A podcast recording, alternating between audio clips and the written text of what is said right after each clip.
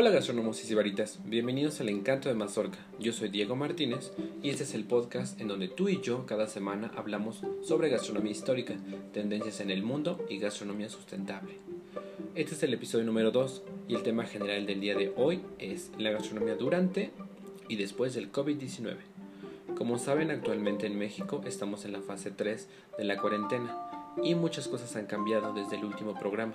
Así que hablemos sobre la iniciativa No cuelgues el mandil. Conoceremos dos perspectivas sobre el futuro de la gastronomía después de la cuarentena. Hablaremos sobre las cervezas artesanales y por qué están en peligro. Y sobre la iniciativa Vinícolas Unidas en apoyo al vino mexicano. Así que comencemos. Espero poder informarte mientras estás en casa o tomas el transporte público para ir al trabajo. Y si es así, recuerda cuidarte.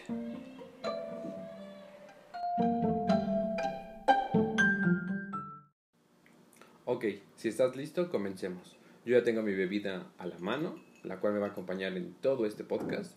Y te invito a que si estás en casa, tomes un café, nos escuches, o me escuches más bien. Y, ok, empecemos. Número 1. La iniciativa No cuelgues el mandil. Es una iniciativa a favor del optimismo restaurantero. Todo surge con el chef Patrick Gross, de origen francés, quien trabaja en Campeche y actualmente es su lugar ideal para desarrollar sus proyectos gastronómicos. Él es dueño de la Casa de los Murmullos, junto a Paco Castilla, con quien trabaja. Pero sin embargo, al igual que miles de restaurantes en México, tuvieron que cerrar o modificar sus actividades, enfrentando una crisis por la pandemia logrando cancelar desde el 13 de marzo todas sus reservaciones, siendo así que el pasado 8 de abril él inaugura o publica este hashtag titulado No cuelgues el mandil, dirigido a todo el gremio gastronómico, como producto de su visión. Más allá de un hashtag, esta iniciativa tiene un trasfondo alentador en tiempos de cuarentena. Como miembro de Millicent War, le pidieron hacer un pequeño video y decidió enfocarlo a enviar un mensaje de esperanza para poder compartirlo con su gente de Campeche. Luego subió el video a Club Batel al que forma parte y a un par de chats colectivos con chefs líderes de opinión, logrando así que No cuelgues el mandil fuera adoptado y se volviera viral. Lo que pretende el chef Patrick es invitar a todos a reinventarse, a empresarios, cocineros, meseros, lavaplatos y a todo el equipo de restaurantes, Ay, disculpen ese grito. Ok, regresando al tema. Eh, lo que pretende el chef Patrick es reinventarse y proponer a que se reinvente todo el gremio gastronómico, logrando así o recordando así que no debemos rendirnos. Y por lo contrario debemos recordar que nuestro trabajo no es un trabajo, es una pasión y lo hacemos con el corazón. Recuerden que la palabra restaurante viene de la palabra restauración, nosotros nos encargamos de restaurar el estómago de las personas, así que es una pasión. Hasta el momento, No Cuelgues el Mandil lleva más de 500.000 impresiones, es decir, más de medio millón de usuarios vieron contenidos relacionados con este hashtag, logrando réplicas en países como Italia, Francia, Venezuela, Bolivia, España, Estados Unidos y Canadá. Tras el lanzamiento del hashtag y el video No cuelgues el mandil, decenas de chefs mexicanos adoptaron la propuesta, y en redes sociales se mostraron, uniformemente retratos en blanco y negro utilizando la leyenda de la iniciativa. Al final, el chef intentará poner un esquema formal alrededor de todo este proyecto, logrando monetizarlo o capitalizarlo y hacer algo más productivo y hacer algo más productivo con lo obtenido. De esta forma, más que un movimiento de esperanza, tendrá réplica y se creará un fondo de rescate para la industria restaurantera en México. Y si tú quieres conocer más sobre este movimiento, te recomiendo que sigas la iniciativa en tus redes sociales a través del hashtag no cuelgues el. ¿Tú qué opinas de este hashtag? ¿Ya lo habías escuchado? Número 2. Perspectivas para durante y después del COVID-19. ¿Tú qué piensas que va a pasar con el gremio gastronómico y con los restaurantes después de la cuarentena? Yo personalmente he escuchado mucho la frase gastronomía post-apocalíptica ¿Crees que deberíamos ir, preparándonos para algo así? bueno, el aislamiento social para evitar la propagación del coronavirus ha provocado que muchos chefs se encuentren inactivos. Aún así, hay un interés generalizado por las acciones que se tomarán en un futuro próximo. Te comentaré sobre las perspectivas del chef Ricardo Muñoz Zurita, mexicano, y Joan Roca, español, y sobre sus muy particulares ideas sobre qué, qué, está pasando y sobre qué va a pasar después de la cuarentena. Ok, comencemos con el chef Muñoz. Él es dueño de Azul Restaurante, cuyas puertas se cerraron el pasado 18 de marzo y a pesar de estar latente la propuesta de hacer comida para llevar, el chef decidió cerrar las puertas totalmente para no tener ninguna complicación. Él nos comenta, o él más bien comentó a la revista que lo entrevistó, que esto siempre quedará como una gran huella, esta enorme mancha y paro involuntario que probablemente se irá a tres meses o más, tendrá un antes y un después como todo hecho histórico. En cuanto a una próxima mega revolución, él cree que puede suceder porque todos los colegas están pensando en cosas creativas para hacer para cuando vuelvan. Mientras tanto, el chef Muñoz ha ideado algunos recursos que pueden funcionar para estos momentos, sobre todo al estar en contacto con todo el gremio, como sucede con la idea de hacer una cuponera. Él mencionó que quiere proponer una con verdaderos descuentos, donde estén todos los restaurantes por zonas geográficas, que tenga regalos, que, puedes, que puedan ser desde una ensalada, un postre o hasta la mitad de descuento de un vino para maridar, algo sustancioso, y jugoso en lo que el comensal sea realmente apapachado y consentido. Él cree que fue una forma de protestar por parte del planeta, porque en estos últimos 10 años hemos hecho cosas terribles, además de desperdiciar y contaminar el agua. Hemos lastimado al planeta de una forma increíble, y nadie quiere hablar de esto, que hemos resultado una raza muy depredadora. Así como tenemos cosas muy maravillosas en la creación, también somos unos devastadores terribles. De esta manera, el chef Muñoz nos alienta a saber que nos recuperaremos de esta y de muchas más. Para lograrlo, él comenta que podemos revisar en nuestro pasado prehispánico. Una de las cosas más claras es que, además de guerreros, teníamos cualidades de administración y culto. El gran poderío del imperio azteca no fue otra cosa más que alimento de sobra y una buena alimentación. Un pueblo con el estómago lleno, bien nutrido, puede pensar mucho mejor. Ahora conoceremos una perspectiva internacional con la siguiente entrevista que le llevaron a cabo a Joan Roca. Y comenzamos con el siguiente encabezado. La gastronomía se va a liberar de muchos satélites para volver a lo esencial. By Joan Roca. Hablaron con el chef de, de confinamiento, de creatividad empresarial, de las nuevas prioridades de la clientela, o del papel de la alta cocina en una economía de guerra. Encontramos una onda de preocupación, pero también muchas razones para la esperanza. ¿Cómo se imagina él el día después del confinamiento? Es probable que al principio tengamos que trabajar con menos clientes, no porque no haya reservas, sino porque las medidas sanitarias exijan que un comedor de 50 comensales solo podamos sentar a 25 o 30.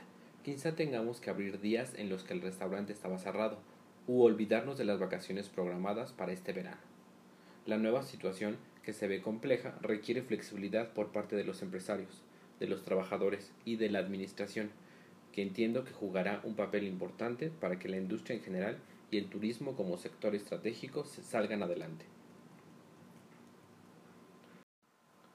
¿Habrá un caos en el sector gastronómico? Él comenta que es posible, la crisis del 2008 ya se hizo terrible y la crisis del 93 también, pero vendrá dada por el cliente, que será muy selectivo y solo irá a los lugares que le dé confianza y que tengan una buena relación calidad-precio, que en la alta cocina española siempre ha sido modélica. Los restaurantes a los que la gente va a peregrinar serán negocios llenos de verdad y de personas comprometidas con su oficio, y no tanto la especulación de un grupo que quiere tener un restaurante en el candelero para generar a su alrededor un determinado modelo de negocio. Ante todo lo sucedido, había una agenda frenética de eventos, entregas de premios, congresos y viajes que ha tenido que frenar el mundo. ¿Iba demasiado rápido la rueda de la gastronomía? Claro que sí, él nos comenta que esta crisis de la que hablamos probablemente también afectará a todos esos satélites de diversa índole que están alrededor de la gastronomía, pero en este escenario nuevo todos sabremos tenido mucho tiempo para reflexionar, para ver lo que es importante y lo que no. Volveremos a lo esencial, incluso en términos de cocina. En nuestra casa ya lo estamos haciendo, mirando más a la tierra, al agricultor, al pescador y al ganadero, a la cocina con raíces. Volveremos más ligeros de equipaje, seguro, pero también con más ganas de trabajar y de hacerlo mejor que nunca. Mientras tanto, ¿cómo lleva usted el confinamiento? Con calma, con paciencia, con filosofía, intentando organizar bien la cotidianeidad, manteniendo rutinas, cocino muchísimo, casi más que en el restaurante. Ya que tengo muy cerca el mercado, pero no lo comparto en redes sociales, más que nada porque creo que es un, mm, es un tiempo para estar consigo mismo. Es momento de desempolvar, recetarios, retomar el contacto con el producto de temporada. Ahora lo importante es, ¿qué opinas tú? ¿Actualmente cocinas más en casa? ¿O estás usando las apps para ordenar comida? Cuéntamelo. Te leo en los comentarios. Número 3. Cervezas artesanales en peligro. En México existen aproximadamente mil empresas de cerveza artesanal que generan alrededor de 7.000 empleos a nivel nacional. Como sabemos, cadenas restauranteras, bares y otros centros de consumo comenzaron a cerrar sus puertas a mediados de marzo para evitar el contagio. Sumando a lo anterior, el gobierno decretó el 31 de marzo que solo las actividades esenciales se mantendrían en operación y la industria cervecera no estaba contemplada en esta lista. Qué extraño, ¿no? Ojalá no, ojalá hubieran estado contempladas. Digo, ojalá no hubieran estado contempladas Electrecope. ¿Cómo es posible que apenas después del 10 de mayo cerraran? Oh, bueno. Disculpen por enojarme con ustedes, pero tenía que sacarlo en algún momento. Ok, bueno, lo anterior provocó que la semana pasada grandes cerveceras como Heineken México y Grupo Modelo anunciara el cese de sus operaciones y de su distribución a nivel nacional, así como algunas cerveceras artesanales. Las cerveceras artesanales tendrán que voltear a ver el comercio en línea, la entrega a domicilio e incluso su entrada al canal retail para sobrevivir a la crisis, pues la mayoría de las ventas las realizaban a través de centros de consumo como bares y restaurantes. Y muchas han optado por el comercio en línea, sobre todo las pequeñas, ya que no todas pueden entrar a vender en este tipo de canal debido a los costos que deben de pagar, pues mientras una botella, una botella de 355 mililitros de vidrio de grupo modelo o Heineken pagan el IEPS, o sea el impuesto especial sobre producción y servicio, entre un peso a unos 50 de peso mexicano, una botella de la cerveza tapatía marca Loba pagaría 9 pesos, llegando a no ser así redituable e incrementando el precio al consumidor. Por lo tanto, su producción se detuvo y las tiendas en donde se podía comprar su stock es actualmente limitado. También se llevó a cabo la cancelación de Ensenada Fest. El pasado 20 de marzo estaba programado el evento, el cual hubiera tenido una duración del 17 al 21 de marzo en Baja California, y el cual cada año reúne a más de 100 cervecerías nacionales, e internacionales, ofreciendo conferencias, gastronomía y música. La cancelación del evento afectó en gran parte a cervecerías invitadas, miembros del staff y organizadores. Un caso particular fue el de Manuel Cedillo, dueño de Gema Roja, cervecera artesana yucateca. Esto significó no solo la cancelación de los viajes, sino también el retorno de 60 cartones que se habían llevado a la ciudad desde el otro extremo del país. Así que debemos de generar conciencia, cuando termine la cuarentena y las empresas de cerveza vuelvan a su producción, debemos apostar por las artesanales, cuidando así de su existencia. ¿Ustedes qué opinan? ¿Les gustan las cervezas artesanales? Número 4. Vinícolas Unidas en apoyo al vino mexicano. Vinícolas Unidas es una iniciativa que reúne a más de 30 bodegas, festivales, tiendas y distribuidoras, con el objetivo de llevar a tu alcance vinos de calidad durante esta cuarentena, que esperamos se termine pronto. Las bodegas participantes son Santa Elena, Origen, Hacienda La Lomita, Viñas de Garza, Vuelta Abajo, Cava Córdoba, Las Nubes, Madera 5, entre otras. Para que puedas apoyar esta iniciativa de Vinícolas Unidas, consigue sus etiquetas en sus tiendas online y distribuidoras. Estas están ofreciendo atractivos descuentos en línea o promociones especiales, como vinosboutiquemexicanos.com en el que por cada 5 botellas que compres se te regala una sexta. Y puedes enterarte de otras promociones en su Instagram, que es arroba vinosboutique. O también puedes enterarte de otras promociones y marcas participantes siguiendo el hashtag de Vinícolas Unidas. en Instagram, en Twitter. Por último, pero no menos importante, les recuerdo que hay muchas plataformas de consulta virtual y les dejo en esta ocasión el link de dos revistas gastronómicas que pueden leer totalmente gratis.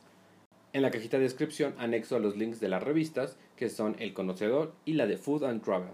Les anexo los links de las siguientes revistas en su versión virtual para que no se preocupen por salir de casa, tener artículos para leer o simplemente hojearla junto a su bebida favorita. Sé de antemano que no es lo mismo el leer en un, dispositivo a leer en papel, pero créeme, te gustará.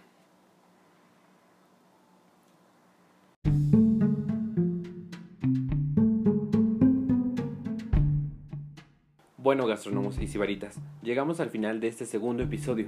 Déjenme saber qué opinan de estos temas con sus comentarios, quejas o alguna recomendación sobre algún tema. Háganmelas llegar en todas las redes del Encanto de Mazorca. Recuerden que tenemos Facebook, Twitter e Instagram y pueden escucharnos en Spotify, Google Podcast, Apple Podcast y en cualquier otra plataforma de podcast.